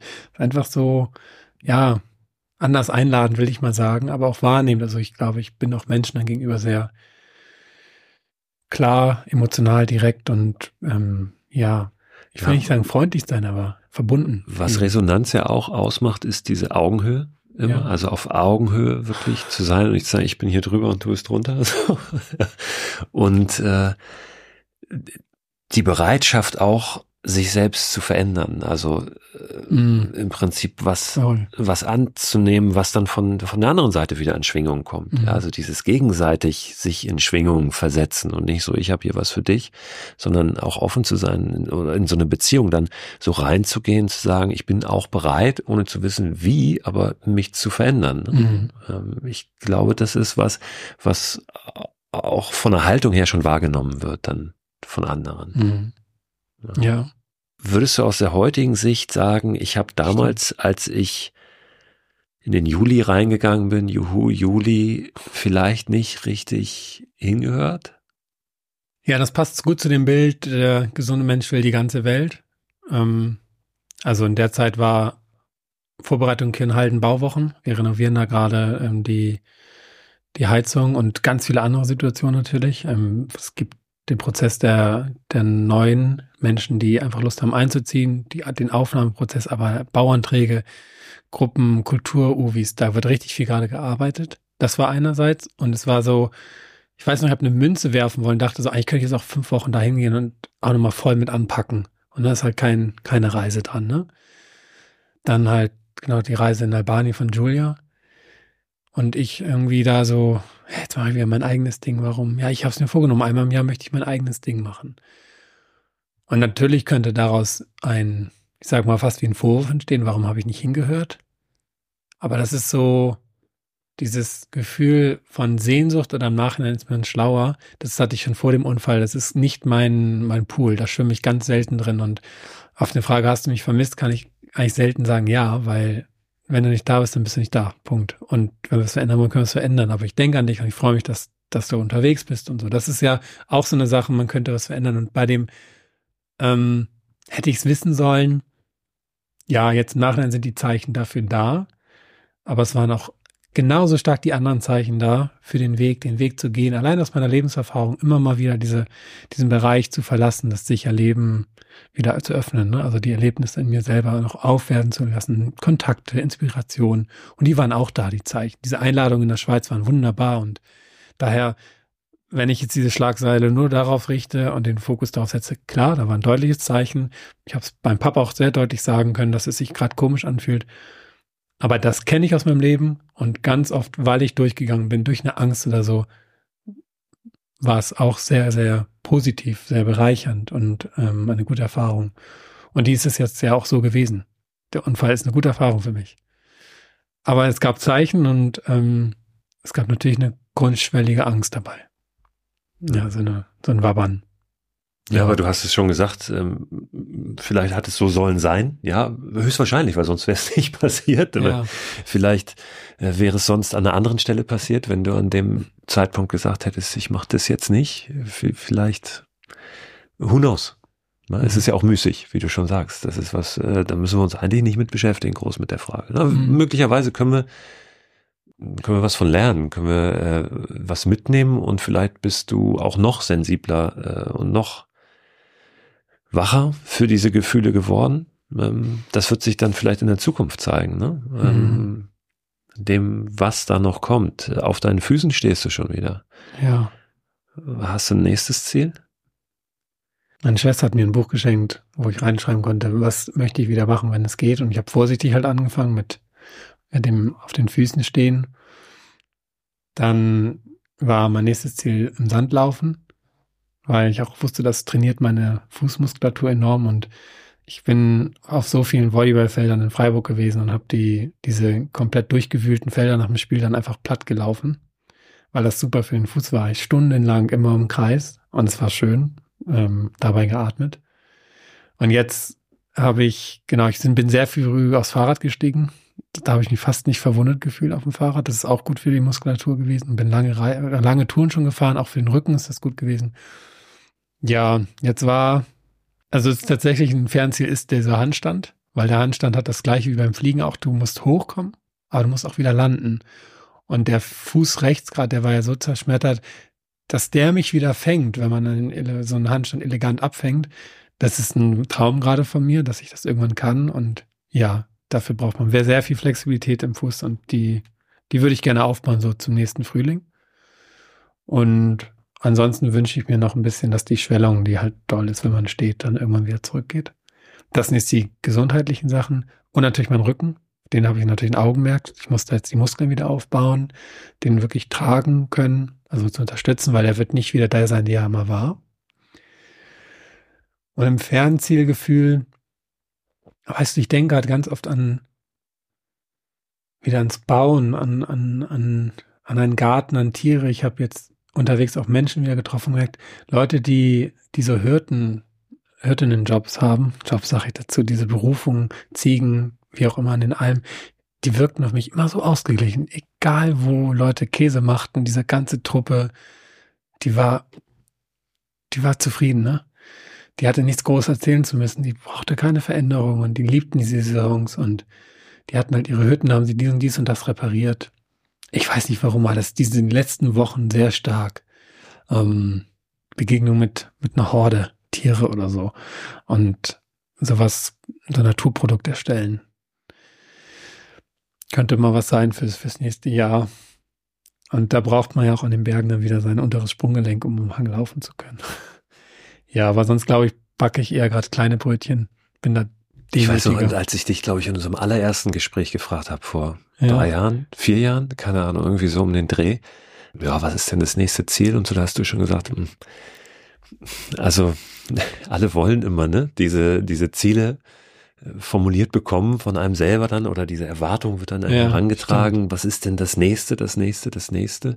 Ähm, ich habe es jetzt gefragt, weil du, weil du selbst ähm, dieses Ziel formuliert hast, auf deinen Füßen wieder die Erde zu spüren ja, und mhm. eben kleine Ziele brauchst. Ich glaube, in so einer Situation ist es schon wichtig, gerade wenn es um die Willenskraft geht, dann auch ein konkretes Ziel zu haben. Mhm. Ja. Aber mehr frage ich dich zu Zielen gar nicht. Mhm. Und das will ich auch gar nicht, weil ähm, wer weiß, wo es wo es dann wo es dann hingeht. Ich glaube, das ist das Allerwichtigste, dass du jetzt erstmal bei bei dir wieder voll ankommst, ne? Und bei deinem Körper. Ja, ich glaube. Hast du das Gefühl probiert. gehabt, du warst zwischendrin nicht bei dir oder mhm. warst du die ganze Zeit bei dir, vielleicht sogar noch mehr als zuvor? Also ich war, glaube ich, die ganze Zeit bei mir, am Anfang noch sehr in der Kontrolle, deswegen am meisten wehtaten Situationen, die ich nicht mehr kontrollieren konnte. Und da haben auch immer wieder Menschen gesagt, lass mal los, lass es passieren. Es gab so eine Situation, dass ich versucht habe, eine Physio zu finden. Und dann habe ich wieder meine Reiki-Lehrerin angerufen, die halt diese Kraftmassagen und Handauflegen macht an diesen Wundstellen. Und die hat dann gesagt, okay, jetzt sagst du dreimal den Satz, dass du es verdient hast und dann rufst du niemanden mehr an. Und dachte ich, was ist das denn für ein Hokuspokus? Also sowas habe ich noch nie gemacht. Und das fand ich auch ein bisschen komisch. Aber ich hatte eh keine Kraft mehr. Dann habe ich aufgelegt. Dass du was verdient hast? Physiotherapie im Anschluss ans Krankenhaus. Okay. Weil das ist nicht leicht, einen Anschluss zu finden, der dann sagt, jeden Tag kann er in deine, in deine Wohnung kommen oder in, in, nach Kenhalden und dich da pflegen. Das brauchte ich, aber sonst hätte ich das Krankenhaus nicht verlassen dürfen, weil meine Gelenke mussten jeden Tag mobilisiert werden am Fuß. Dann habe ich aufgelegt, habe angefangen zu atmen und dann rief die Patentochter von meinem Vater an und sagte, meine beste Freundin leitet ähm, die Physiotherapie ein in Richtung dort und dort. Ich habe ihr das gerade geschickt und die kommt morgen aus dem Urlaub zurück. Die meldet sich heute Abend bei dir, die wird das gerne übernehmen. Ugh. Wie kam das denn jetzt zustande? Und das so eine Momente ähm, von Loslassen fallen mir sehr schwer. Und das war der Anfang von mehreren Situationen, wo ich merkte, das ist einmal probiert, auch ein zweites Mal, die Welt weiß es ungefähr, jetzt, jetzt guck mal, ob es passiert oder nicht. Und manchmal sind die Sachen auch nicht so passiert, wie ich sie wollte, und das war auch gut so. Aber sonst würde ich sagen, bin ich jemand, der noch eher die Fäden in der Hand hält. Und das ist aus dem Bett, ohne laufen zu können, nicht leicht. Und wenn man das die ganze Zeit versucht, dann verliert man da zu viel Energie in die falsche Richtung. Ja. Mhm. Ähm, noch einmal ganz kurz zu dem Unfallhergang selbst, aber wirklich nur kurz. Ähm, ja. Man hört ja oft vor so einem Unfall oder wenn dann wirklich was Schlimmes passiert, da laufen nochmal Bilder vom inneren Auge ab. Hast du das auch so erlebt oder ähm, war das tatsächlich dann diese, wie mache ich das hier? Wie handle ich das hier? Oder hast du da relativ bald dann auch losgelassen und gesagt, ich kann hier nichts machen, jetzt gucken wir, was passiert? Kannst du dich mhm. dran erinnern? Ging mhm. ja sehr schnell. Ja, es waren zweieinhalb Sekunden wohl von dem Moment, wo ich merke, die Wand ist da und die kommt. Und ja, der Schrei, der ging mir auch noch drei, vier Tage lang nachts immer durch den Kopf, den ich dann hatte, weil das war dieser, es ist zu spät Schrei, ich, ich pralle auf, ich knall jetzt dagegen und ich bin schnell. Das ist gefährlich, das war ein Gefühl, aber es gab in meiner Erinnerung kein anderes Bild, außer diese bewusste Situation, die ich immer mal wieder durchgespielt hatte, was passiert bei einem Absturz? Wie werfe ich meinen Retter und so, das spiele ich manchmal durch. Und wenn ich falsch lande oder plötzlich absacke bei einer Landung, das kann auch passieren, dass ich möglichst schnell auf meine Füße unter meinen Po kriege, damit nicht alles auf mein, auf mein Steißbein quasi ein Gewicht fällt. Und das war, das sind die Bilder richtig aufprallen. Das war wie so ein Ablauf. Zack, Füße zusammen, Knie an und dann Chang rein. Und das war da. Das war diese zwei Sekunden, die ich da erlebt habe. Und ja, und dann weiß ich noch, das hat sich recht ähnlich angefühlt wie bei dem Fehlstart, den ich beschrieben hatte mit dem Ohr am Anfang das ist dann so, wenn man überschlägt sich der Helm, knallt irgendwo gegen und dann ruhig. Dann ist ganz kurz ruhig und dann richte ich mich auf, mache die Augen auf und dann kriege ich ein Bild. Ja. Ich muss sagen, ich hatte schon drei, vier Mal Stürze auch auf dem Fahrrad und auch in Tibet sehr schlimm. Ähm, und man hat ja dann dieses Hormon, das, dieses Hormon, was dann halt Adrenalin reinspritzt und in dem Moment ist es dann ja erstmal echt nicht so schlimm, ne? Muss man ja wirklich mhm. sagen. Es geht vielen, glaube ich, so. Ist anders als eine Diagnose, glaube ich, die man bekommt mit einem MRT oder so, durch das und das. Da hast du erstmal kein Adrenalin, was das auffängt. Ja. Mhm. Willst du wieder fliegen? Mm, also, das Wollen ist das eine. Ähm, ich wünsche mir zu, wieder zu fliegen. Ich finde, ich fand das einen schönen, finde es einen schönen Sport, eine wunderbare Art auch ähm, des Kennenlernens mit sich selber, mit den ja, mit den Elementen, den Naturelementen. Momentan verspüre ich nicht den Druck, ähm, es machen zu müssen. Ich hatte eine großartige Zeit in der Luft und ja auch die ersten 100er, 200er Streckenflüge, also richtig weit, weit weg, was anstrengend war, aber schön. Und wie ich schon sagte, durch dieses Wertesystem, wenn ich so benennen darf, ist es einfach eine Entscheidung, die ich nicht mehr alleine treffen möchte, sondern in, in Absprache mit anderen Menschen. Ich würde auf jeden Fall Abschlussflüge noch machen. Also es gibt Situationen, die kann ich so abspulen, auch da passiert beim Fliegen wirklich eigentlich nichts. Ähm, allein die ganzen Tandemflüge, die man macht mit den Touristenverbänden, da gab es seit acht, neun Jahren kaum schlimme Unfälle. Und das ist mir schon auf jeden Fall ein Anliegen, das noch, wenn überhaupt, abzurunden und dann auch erstmal vielleicht in den Keller zu bewegen und zu warten und es einfach vielleicht nicht mehr aufzunehmen. Aber es ist eine Antwort, finde ich, die wie viele andere, wenn sie denn als Frage kommen, nicht immer sofort beantwortet werden muss, sondern die ich erlaufen möchte, die ich erfahren will. Und die jetzt zu meine Füße mit Ja oder Nein kein Interesse haben. Die wollen davon nichts wissen. Und mein Rücken auch nicht. Daher es ist ein Wollen da, eine Fantasie auch und momentan noch eine sanfte Mal sehen. Hm. Gucken wir in, in einem anderen Jahr mal drauf. Du hast das schon angesprochen. Du gehst jetzt auf Tour. Was mich gewundert hat, äh, fast ein bisschen, als ich so dachte, Mensch, ist der überhaupt schon wieder fit dafür? Der hat doch, der ist jetzt gerade wieder erst am Laufen, der kann jetzt nicht auf Tournee gehen. Aber das ist wahrscheinlich auch was, wo du sagst, das, das will ich machen und auch das ist ein Teil meines Heilungsprozesses. Ja, es war jetzt für den ersten, zweiten, dritten Termin, den ich schon hatte, die ersten war noch im Rollstuhl, eine wahnsinnige Motivation auch, muss ich sagen. Und es gab mir dann noch ein, ich war froh, ich will nicht sagen stolz, aber dass es geklappt hatte da kommt ja dann auch wieder eine Resonanz, eine Dankbarkeit auch von den Einladenden. Und auch die Gespräche, der Vortrag, der hat sich natürlich dadurch verändert. Ne? Es war offensichtlich das, was passiert war. Und eigentlich geht es um Afrika. Eigentlich geht es um Afrika und es geht ja aber auch auf der Reise um, ich sag mal, so viel mehr über gewisse Wahrnehmung, über den Elefanten und ich finde, in Afrika hat es diese horizontale, man bewegt sich halt so horizontal durch den Kontinent. Und das Fliegen hat ja auch was Vertikales und Emotionen. Ich denke mal, es gibt Bewusstheitsfelder, die sind eher vertikal, die kommen wie von oben rauf und rein. Und das ist durch diesen Unfall einfach gewesen. Und ich hatte ihn eigentlich nur so kurz angerissen jetzt diese Male. Und es war in Ordnung, es passte dazu. Und es ist irgendwie, ich glaube auch für manche befreiend zu sehen, dass solche Aktionen auch nicht immer gut gehen. Und das ist das natürlich, es ist darüber dann auch vielleicht das zu teilen. Und jetzt auf Tournee zu gehen, ja, ich finde es voll, voll schön. Also ich gehe da mit einer anderen Demut rein auch, glaube ich, und mit einer Freude.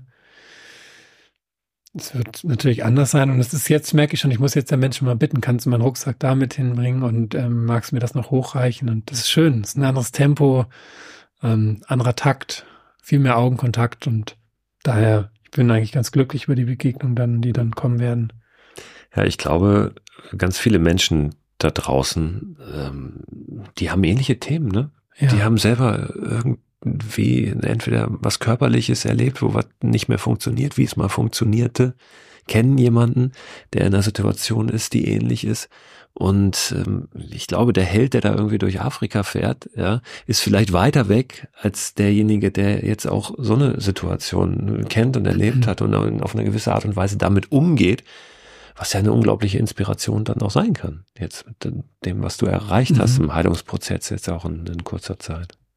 Ja, es sind, glaube ich, schon Ansätze von Resilienz dabei und bei den Situationen, denen wir gerade ausgeliefert sind, weltpolitisch oder auch privat, könnte, könnte es schon so sein, finde ich, dass die Botschaft auch ein bisschen darin lautet, ähm, die, die Krisen werden kommen und bleiben und da sein. Und inwieweit liegt es in der Hand von mir, in, meinem, in meiner Achtsamkeit, in meinem Bewusstsein, damit umzugehen, mich darauf einzustellen und mich sogar dem zu öffnen, ne? Ja.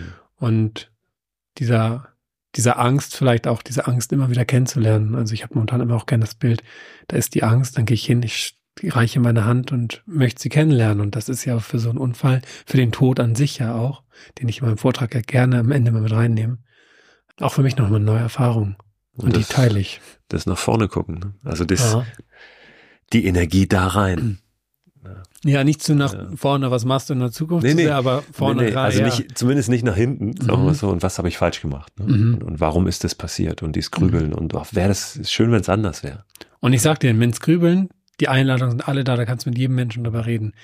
Das ist ein Feuerwerk. Das ist ja, was wir so, dieser Klatsch und Ratsch, den man über sich selber auch machen kann. Das ist so ein richtig negatives, reproduzierbares Feuerwerk. Das kannst du mit jedem Krankenhausgast immer wieder machen. Und man kann aber auch kurz den Hinweis geben, so wird's gemacht, so kennt man es auch, was war es, wie es passiert, was die Folgen und so. Aber ich bin danach fix und alle, wenn ich es zugesprochen habe. Und dann gibt's die Kehrseite der Medaille. So ein bisschen wie beim Reisen, ne? Das mhm. äh, kennt man auch, diese Fragen, du bist auf einer großen Reise und ständig gehst und triffst jemanden, wo warst du und was hast du und da hast du da und ne? Ähm, und es geht selten in diesem, wie geht's dir eigentlich gerade? Und man muss sagen, worauf man in dem Moment seine Aufmerksamkeit richtet im Gespräch, das wächst halt, ne? Mhm. Man bringt das ja zum Wachsen, worüber man redet, woran man denkt und man darf es aber auch leicht beeinflussen. Mhm. Ich habe hatten ein Fest in Kinhalden und da waren meine Füße halt noch mega eingepackt mit so Stäben und Stangen und am ersten Tag war ich ganz ernüchtert davon, dass so viele Menschen waren so, oh Gott, schlimm, was denn dir passiert? Und ich sagte, ich will nicht drüber reden. Ja, aber nur ganz kurz. Also hattest du einen Autounfall? Was mache ich? Nee, ich bin mit dem Gleitschirm abgestürzt, aber ich würde nicht so gerne drüber reden. Ja, aber hä, bis kannst du wieder. Und dann bist du drin. Das ist so. Dann dachte ich, nee, ist auch meine Verantwortung. Ich decke jetzt meine Füße ab und so. Und irgendwann kam dann ein Richie, der, der macht Kaffee dort und sagte dann zu mir, ich habe das mit deinen Füßen gesehen. Willst du drüber reden? Das war so der sechste oder siebte, den ich traf, meine ich, nee, nicht so gern eigentlich. Alles klar. Ähm, und dann haben wir was ganz anderes gesprochen. Und diese Frage, wenn ein Mensch krank ist oder etwas hat, das werde ich mir so zu Herzen nehmen, ihn zu fragen, möchtest du überhaupt drüber reden? Mhm. Also einfach mal als Angebot, ne? Ist dir gerade danach darüber zu sprechen oder hast du gerade Lust, Tischtennis zu spielen im Rollstuhl? Einfach am Leben wieder teilnehmen. Und ähm, weil ja auch ein Kranker so eine Projektionsfläche ist für andere, die ja auch krank werden können. Und wenn man das wie so abchecken, ja, also es ist eine inspirierende Feststellung gewesen. Möchtest du überhaupt drüber reden? Jetzt habe ich also so eine schöne Vorlage, um für mich so abzubinden. Danke, dass wir geredet haben drüber. Ja. Nee, überhaupt, also ganz, ganz ernsthaft, dass du auch ähm, über diesen Unfall nochmal gesprochen hast, das geschildert hast, dann nochmal reingegangen bist, weil wir auch gelernt haben von dir, dass du das lange gar nicht bewusst gar nicht gemacht hast ja. und gar nicht tun wolltest. Ähm, ich finde es sehr schön, gerade auch auf diese Seite mal zu gucken von all den Abenteuern und so weiter, über die ich hier oft spreche mit Menschen, äh, über die wir auch mit anderen Menschen oft sprechen, die wir im Kopf haben, Träume und so weiter. Dass nicht immer alles mhm. glatt läuft mhm. und äh, wie wir dann mit diesen Situationen umgehen. Ganz, ganz herzlichen Dank. Ich wünsche dir eine tolle Tour jetzt. Wird mhm. natürlich die Termine der Tour, einen Link zu deiner Website und so weiter nochmal auch in meinen Newsletter aufnehmen. Der begleitet ja diesen Podcast. Ja, immer. voll gern. Ja, ich bin jetzt ein paar Wochen in der Schweiz und dann im Februar in Deutschland. rein. In der Schweiz, wunderbar. Auch nochmal dann da zurück sozusagen in der, in mhm. der Ecke und ja, ich, ich kann nur jedem sagen, Karte kaufen. Ja, ja. Vorbeikommen. Ja, und äh, inspirieren lassen von dir. Aber ich habe dich ja auch schon live gesehen. Das war unser allererstes Treffen. Und zwar, als du deinen Film damals mhm. gezeigt hast hier in Hamburg. Und mhm. gerade dieses Filmgespräch mir äh, damals schon sehr, sehr eindrücklich mhm. ähm, in Erinnerung geblieben ist und auch den Menschen, mit denen ich da war. Also danke, dass du da warst. Viel Erfolg jo. jetzt. Viel Spaß vor allen Dingen auf der Tour. Viel Freude, schöne Begegnungen und äh, Danke alles dir. Gute, bis zum nächsten Gespräch. Ja, wer weiß. Wer weiß, was dann alles passiert ist. Ey. Ich finde es immer wieder schön, dass du nochmal anrufst. Irgendwann, irgendwann äh, schicke ich dir mal, ähm, ich weiß nicht wann, zu welchem Anlass gucken wir dann mal, schicke ich dir mal so eine Zusammenstellung, einen Zusammenschnitt von oder eine Aneinanderreihung aller Folgen, die wir aufgenommen Leck, haben. Das ist dann ein bisschen wie so eine Chronik, eine kleine. Kannst du noch ein Tagebuch mit ergänzen. Gibt es noch andere Personen, die dann öfter kommen? Ja, ne? Die checken hier immer mal wieder ein. Ja, immer mal wieder. Aber ich glaube, du bist derjenige, der am öftesten hier war. Oh, also eine Ehre. Mit, mit Abstand. Mhm. Ja, ich würde, was mich dann natürlich interessieren würde, auch in unserer Gesellschaft, wenn ich dann irgendwann nichts mehr mache, ne, dann ist natürlich auch klar, dann kommt man nicht mehr dazu und ähm, ja, ich weiß nicht. Also diesen Druck auch zu nehmen dann.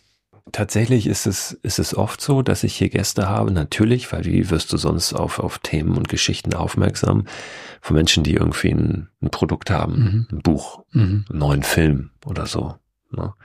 Ähm, und ich finde es immer schön, wenn Geschichten zu einem kommen ohne so einen Anlass. Also, mhm.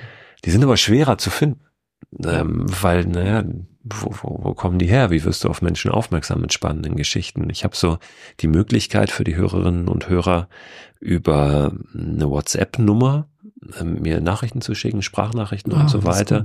Ähm, also so ein, so ein Kanal in die andere Richtung, ähm, wo ich immer sage, hey, schickt mir gerne Themen, Geschichten, irgendwas Interessantes, was, was ihr erlebt habt, Kritik, alles Mögliche. Schickt mir das. Und da kommen immer mal wieder Sachen. Und ich fände es eigentlich äh, sehr spannend, auch mit Menschen zu sprechen, die nicht irgendwie so ein, die nicht ein Produkt haben. Ne? Ja. Ist ja in deinem Fall jetzt auch nicht so. Ich habe es bei dir mitbekommen, dass da was passiert ist, was ich Ja, ist unglaublich auch spannend Auf dem finde. Weg hierher ist eingefallen, dass Ja. ich darüber ja noch kurz einen Hinweis geben könnte. Auf, auf die Tour. Also Auf die, die Tour, Tour. das muss man jetzt auch sagen, die steht jetzt an. Das ist der Grund, warum du jetzt gerade in Hamburg bist, aber das ist nicht der Grund, warum wir sprechen. Nee, genau. So. Und ähm, Übrigens viel wichtiger wäre mir Halden. äh, wir gehen in die zweite Finanzierung, in die zweite Finanzierungsphase. Auch wer daran mal interessiert war, kommt gern auf unsere Homepage nochmal, ne? Ähm, für die Renovierung. Es klappt nämlich gerade alles gut, aber wir brauchen auch viele Menschen in diesem Projekt, genau. da haben wir auch schon Ja, ja. sehr ausführlich Nur, drüber gesprochen. es- Und das ja. kann ich auch dann nochmal verlinken. also das tue ich dann nochmal mit dazu, wer sich da noch äh, näher für Warm interessiert. fühlt, ja. Über, über Kirnhalden. Und da freue ich mich, wenn ich da mal vorbeikomme in Kirnhalden. Das hätte ich nämlich jetzt gemacht, wärst du nicht nach Hamburg gekommen. Aber Mhm. das machen wir fürs nächste Mal. Mhm. Gern. Ahoi. Ahoi und vielen Dank auch an euch fürs Zuhören. Ich bin sicher, da ist wieder einiges dabei, was ein bisschen sacken darf bei euch und was ihr mitnehmt in all das, was euch so erwartet und was vor euch liegt. Ich habe es gesagt, Anselm ist auf Vortragstour. Er wird jetzt in den nächsten Wochen vor allem in der Schweiz unterwegs sein, aber alle Termine, die findet ihr auf seiner Website und diese Website, die packe ich euch natürlich unter anderem auch in den Newsletter, der jetzt am Sonntag erscheint. Ich werde euch da auch nochmal das Buch reinpacken zum Thema Atmen, über das Anselm gesprochen hat. Wirklich ein Weltbestseller, den packe ich da rein und dann schaue ich mal, was da noch an Inspiration in dieser Woche im Newsletter landet. Guckt sonst einfach auf Anselm Pankes Website auch selbstständig vorbei. Anselm Panke, googeln Panke mit AH, dann kommt ihr auf jeden Fall an der richtigen Stelle raus. Da findet ihr natürlich auch Infos zu Anselms Afrika-Film. Anderswo allein in Afrika. Und auch die packe ich aber diese Woche nochmal in den Newsletter rein. Die Infos beziehungsweise einen Link zu dem Film. Wenn ihr den Newsletter noch nicht abonniert habt und das tun möchtet, dann könnt ihr das natürlich gerne unter christoförster.com slash frei raus. Nächste Woche Donnerstag gibt's eine neue Folge frei raus und bis dahin wünsche ich euch eine gute Zeit.